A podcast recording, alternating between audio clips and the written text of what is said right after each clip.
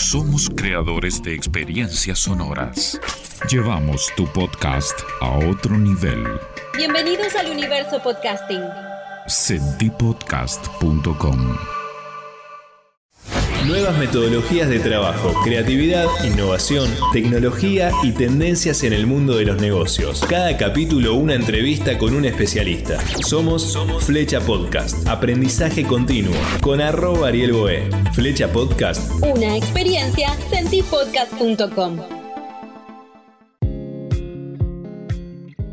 Bienvenido, bienvenida a Flecha Podcast. Soy arroba Ariel Boé, de larga OHE. Hoy tenemos un nuevo capítulo sobre cómo encontrar nuevas oportunidades de negocios, sobre qué significa emprender hoy en día. Vamos a hablar de creatividad, vamos a hablar de innovación y hoy nos acompaña Rodrigo Weiberlen, consultor en áreas de innovación y emprendimiento, actualmente CEO en Icon, una plataforma de economías creativas que impulsa, potencia y desarrolla emprendimientos con capacidad de generación de patrimonio intangible. Está con nosotros Rodrigo. ¿Cómo estás, Rodrigo? Bienvenido. Muchas gracias, Ariel. Un gusto poder compartir contigo este espacio y poder compartir con toda tu audiencia que te sigue en estos podcasts eh, y que te seguimos en estos podcasts eh, y poder compartir un poquito de lo que estamos haciendo con, con más colegas y más personas de toda la región. La primera pregunta, quiero saber, ¿Qué es emprender para vos hoy en día? Bueno, emprender eh, para mí es un concepto amplio, un concepto que va más allá de la empresa, si bien hoy en día está muy aplicado al concepto del mundo de las startups y las organizaciones, para mí emprender está eh, conectado con una cuestión de la naturaleza humana, digamos, ¿verdad? Que tiene que ver un poco con la capacidad de hacer, eh, muchas veces el emprendimiento lo relacionamos un poco con lo que te digo, el mundo de las empresas, pero finalmente el emprender tiene que ver con emprender cambios también empresariales, pero también políticos, culturales. Eh, emprender finalmente tiene una capacidad eh, de poder llevar a la práctica o hacer realidad una idea. Entonces eso puede ser aplicado en el amplio sentido de la palabra, ¿verdad? Y, emprender en la actualidad tiene una definición hoy un poco más, yo creo que filosa y necesaria, digamos, ¿verdad? Venimos emprendiendo eh, sobre una matriz empresarial eh, que fue diseñada en el siglo XIX y que funcionó muy bien durante muchísimo tiempo dentro de un modelo extractivo, pero hoy nos encontramos ante un modelo y un escenario eh, muy distinto, principalmente golpeado eh, o, afectado por la digitalización, por la globalización, por un montón de fenómenos que nos tocan vivir en la actualidad y que sin dudas eh, no solamente cambiaron eh, la forma en cómo nos relacionamos social, política, sino también económicamente, ¿verdad? y en ese juego entran a jugar un nuevo modelo de emprendimientos. A mí me gusta llamarlo las organizaciones eh, del futuro, pero también se las conocen como organizaciones ágiles, organizaciones flexibles, muchas de ellas tecnológicas, pero que están jugando con otras reglas de juego que están cambiando eh, las reglas del mercado, de, una manera importantísima, ¿verdad? Entonces, bueno, eso, eso es un poquito el concepto de emprender y qué es emprender hoy para mí, que es un tema que me apasiona y lo venimos explorando con un grupo de colegas hace un tiempo. ¿Cómo se puede llegar y cómo se puede encontrar nuevas oportunidades de negocios? Hay técnicas, hay metodologías. Contanos un poco. Yo creo que el emprendimiento se volvió más técnico, se volvió, no, sé si decirlo científico, pero de alguna manera venimos de, casi como un emprendimiento más sencillo, más emocional, donde mirábamos una oportunidad de mercado y teníamos capital y nos jugábamos y era una cuestión de tiempo construir un espacio ahí. Eh, esas reglas también cambiaron. Eh, sin duda uno tiene que recurrir a cuestiones más técnicas para el emprendimiento. Yo en mi vida personal un poco me apalanco sobre eso. Yo tengo 20 años emprendiendo. Mi primer emprendimiento fue una agencia publicitaria. Eh, hay un podcast muy bueno sobre la agencia con Camilo, con mi socio, que habla un poco del lado creativo. Ese fue mi primer emprendimiento. Después me metí a otros.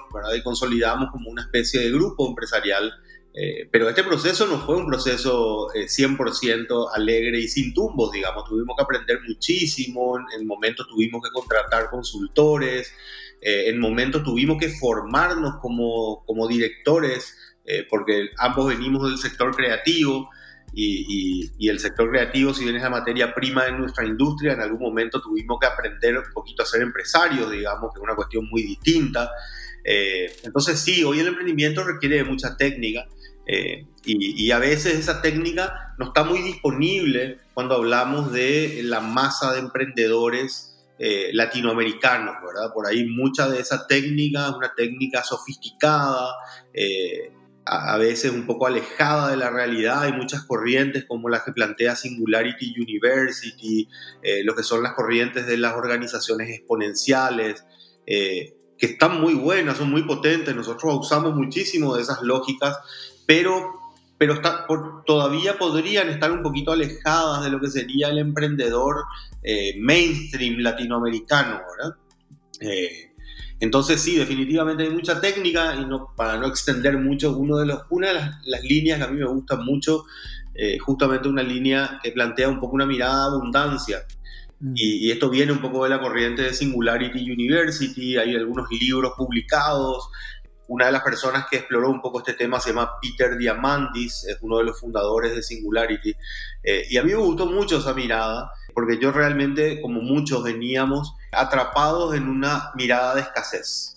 ¿Cuántas veces nos pasa que en las empresas la conversación gira por no tenemos los recursos o no tenemos las personas correctas o no tenemos el tiempo? Y alrededor de eso, digamos, la mirada de escasez de alguna manera es difícil que, emerjan las cosas nuevas y que miremos las cosas nuevas. Entonces, eh, lo que plantea un poco esta, este concepto es abrirse a mirar un poquito la abundancia del mundo. Parece contradictorio en un mundo hoy con tantos problemas de que exista abundancia, pero realmente la teoría es muy buena porque si miramos un poquito desde el lado de la abundancia, podemos descubrir cuestiones que tienen que ver con recursos ilimitados que hoy están disponibles para el emprendimiento. Una de ellas, volviendo al tema anterior que hablábamos del home office, eh, hoy con la digitalización sería la abundancia de talento que hay en el mundo. Yo te aseguro que hay, no sé, diseñadores, redactores, eh, guionistas, fotógrafos alrededor del mundo con ansias de trabajar, digamos, con distintos precios, calidades. Eh, entonces ahí hay una abundancia de talento. ¿verdad? y si miramos desde ese lado, seguramente también en nuestras empresas hay áreas de oportunidades de talento, de cosas que no estamos vendiendo, de cosas que no estamos monetizando. Eh, o sobre todo también en, nuestra región podemos encontrar también muchas oportunidades de abundancia. Eh, y, por poner un ejemplo, eh, Paraguay muchas veces nosotros mismos nos, nos convencemos de que somos un país pobre, digamos, y claramente somos un país que tiene mucha pobreza, pero al mismo tiempo eh, es el, uno de los exportadores de carne más grandes del mundo, somos uno de los generadores de energía eléctrica más grandes del mundo, y finalmente van saliendo un montón de cosas de abundancia que hoy son herramientas para el futuro, ¿verdad? No solamente para el futuro del país, sino de la región, ¿verdad? Entonces, si miramos de ese lado, seguramente vamos a tener mayores hallazgos y, más técnica para encontrar nuevos mercados, nuevos productos eh, y nuevas formas de crecimiento sobre todo. Qué interesante esto de la abundancia, ¿no? Conectar con lo que hay, con lo positivo, con las nuevas oportunidades, no quedarse en lo oscuro, no quedarse en, el lado que seguramente es más fácil ir para allá, ¿no? Para, para el espacio en donde, bueno, las cosas no funcionan. Hacemos doble clic ahí, contanos un poco, ¿dónde podemos encontrar esa información? Porque del otro lado siempre hay gente muy curiosa. ¿Qué ponemos? ¿Abundancia eh, Singularity University? ¿Algo así? ¿Podemos encontrar algo? Sin duda, sí, eh, con, poner abundancia. El, libro se llama Abundance, está en inglés, eh, creo que hay traducciones. Eh, hay charlas de TED muy buenas, hay una que te puedo pasar el link, incluso la podemos compartir debajo del podcast. la persona que habla mucho de, de, esto se llama Peter Diamandis, como te decía, es uno de los fundadores de Singularity. y también otra corriente que yo les, les diría es interesante explorar es el de las organizaciones exponenciales, eh, que hay toda una corriente que son las EXO, EXO, que son las organizaciones exponenciales, también muy interesante y también plantea un poco esta mirada de, eh, de encontrar nuevos recursos y nuevas formas de cómo eh, apalancar nuevos modelos de negocio. Vos estudiaste Hiciste un MBA, si no me equivoco, en Singularity University hace un tiempo, y por lo que vi ahí en, la web donde trabajás, y un poco también lo contás en, tu libro, ahora vamos a hablar en un rato del libro, eh, ¿cómo fue esa experiencia, breve quizás, o por lo menos contanos dos cosas que te hayan cambiado la cabeza de, de estudiar ahí, de aprender ahí? Sí, bueno, para mí fue, fue brutal la experiencia. Yo venía eh, siempre, siempre muy conectado desde el rol de la innovación. Eh, yo arranco siendo un poco más creativo, publicitario. Después me meto un poco al área de negocio, que es el área que realmente me gustó, el conectar la creatividad, pero al ámbito de negocio. Y, un poco la innovación siempre estuvo presente. Eh, tuve varios intentos de abrir algunas consultoras, algunas unidades que se dediquen al tema de innovación, eh, pero como a todo, digamos, eh, todavía no le había llegado su momento. Eh, hace cinco años paso por un programa ejecutivo en California, dentro de lo que es un programa ejecutivo de Singularity University, muy intenso, son 15 días bastante intensos, compartiendo dentro de una base de la NASA eh, Singularity está fundada por grandes empresas del Valle, que son entre ellas Google y, otras grandes eh, corporaciones. Y básicamente lo que buscan es formar, educar o, generar eh, atención sobre los grandes cambios tecnológicos y los cambios exponenciales que están viniendo y a poder acercar eso un poco a los líderes de la región, digamos. Para mí fue una experiencia tremenda. Yo siempre digo eh, ese proceso, por más corto que fue, fue una bisagra, porque le termina dando un marco teórico a mucho de lo que yo venía explorando empíricamente desde el conocimiento y desde la empresa. Eh, le, puso un, le puso teoría, le puso técnica a la palabra innovación eh, y, le dio un marco teórico muy potente para poder comenzar a hablar y construir un poquito de todo lo que se vino después, que tiene que ver un poco con el libro, con la innovación y con todo este concepto de las empresas del futuro. En momentos complejos con los que estamos viviendo, ¿no? Se escuchó mucho la palabra incertidumbre. La palabra incertidumbre está a todos lados y yo creo que estaría bueno escuchar tu opinión, que vamos a convivir con la incertidumbre muchos años, ¿no? Vamos a seguir conviviendo.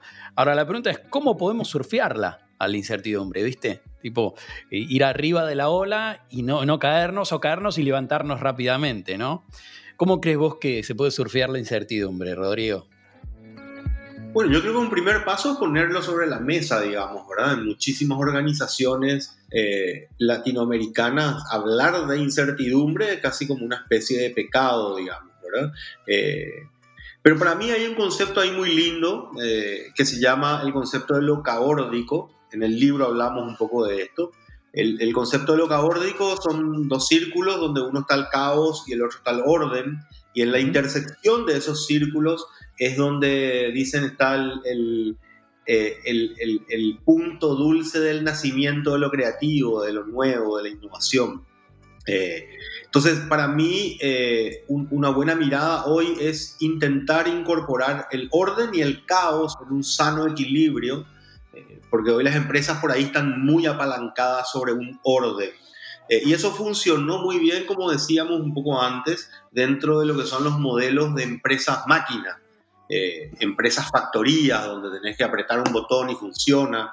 Eh, y ahí el orden es fundamental, digamos, ¿verdad? Pero cuando hablamos de empresas de servicio, empresas donde las capacidades blandas eh, son, son priman un poco en, todo lo que es la prestación de servicios, sin dudas hay que comenzar a poner sobre la mesa e incorporar a las culturas del trabajo eh, la incertidumbre, digamos, porque mm. ya no es una cuestión de decisión interna de las empresas, sino una cuestión de contexto en el cual estamos jugando, ¿verdad? Entonces, eh, a mí ahí me encanta un concepto eh, que, también lo plantea en, algún lugar Sigmund Bauman, que se llaman las organizaciones líquidas, y que dice, esto aplicado a las personas, a las organizaciones, a las empresas, que dice que cuanto más líquidos seamos en esta modernidad, como el agua, eh, y podamos pasarnos de un envase al otro sin sufrir un daño, eh, vamos a tener la capacidad de poder adaptarnos a nuevos mercados, a nuevos contextos de manera más ágil, ¿verdad? Y ese es un tema mental, finalmente un tema cultural, un tema de la cultura empresarial. Eh, ¿Cuántas veces por un tema de cultura decimos esto no va a funcionar? Esto ya lo probamos y así no funciona y, terminamos matando iniciativas que pueden ser el futuro de la organización simplemente por no arriesgarnos o por no, no saber jugar dentro de esta incertidumbre. Ahora, perdón por extender, pero me parece un punto súper, súper bueno entender que la incertidumbre tiene que venir ligado con un procedimiento. Con un procedimiento de prototipos, de pruebas y error, eh, de cultura de aprendizaje constante. Eh, no se trata de poner todas las fichas que tenemos a un experimento y fundir la empresa, digamos. Eh, se trata de experimentar con técnica, con, con, con pequeñas iniciativas de cambio, para que eso también sea fructífero, ¿verdad? Entonces, ahí entra un sano equilibrio entre el caos y el orden, como decía al comienzo. Contanos un poco brevemente de qué va el libro Emprender Mejor. Bueno, el libro es parte de Beta. Beta en principio se constituye como una metodología, pero cuando hablamos de una metodología nos referimos a que el público probablemente es un, público técnico o consultores o facilitadores o gente metida dentro del mundo organizacional. Y con el libro nos planteamos cómo podemos hacer de que, de que esta misma metodología, este mismo pensamiento llegue a más personas. Y a partir de eso nos comenzamos a soñar la idea de hacer un libro. Realmente fue un desafío en su momento, pero tengo que reconocer lo que fue hermoso, fue genial. Eh, trabajamos con un grupo de más de 20 personas, desde personas en Argentina, Chile, México, eh, con una colaboración tremenda realmente y un equipo muy profesional. Eh, y el libro lo que pretende es que toda esta mirada de beta la podamos traducir a un lenguaje mucho más simple, eh, que pueda llegar a más personas. Así que el libro es la metodología, pero narrada en historias, en ejemplos, en, sugerencias, en casos de éxito latinoamericanos. Estamos haciendo los últimos detalles y la idea es liberar el libro en formato gratuito, en, en alguna versión, para disponerla y que esté al alcance de los emprendedores de la región que quieran compartir el material o quieran utilizarlo. Está buenísimo, porque esto va a ser opcional, o sea, cualquiera se lo va a poder descargar, va a poder leerlo de manera digital, obviamente, al libro, así que estamos ahí esperándolo. Imaginamos que ya cuando salga este, este capítulo va a estar ah, la posibilidad de, leerlo, entonces también eh, seguramente es muy posible que lo adjuntemos en, en la descripción del capítulo. Un placer enorme tenerte, Rodrigo, en este podcast. Muchas gracias por sumarte. Gracias, Ariel. Un saludo a todos los que nos escuchan y bueno, el libro está a disposición eh, para, para todos los que quieran bajarlo y un placer compartir el espacio con todos. Pasó Rodrigo Weinberlen por Flecha Podcast. Hasta aquí llegó un nuevo capítulo. Podés seguirme en todas las redes sociales como arroba Ariel Boe, Belarga OHE, en todas, LinkedIn, Instagram y también Twitter.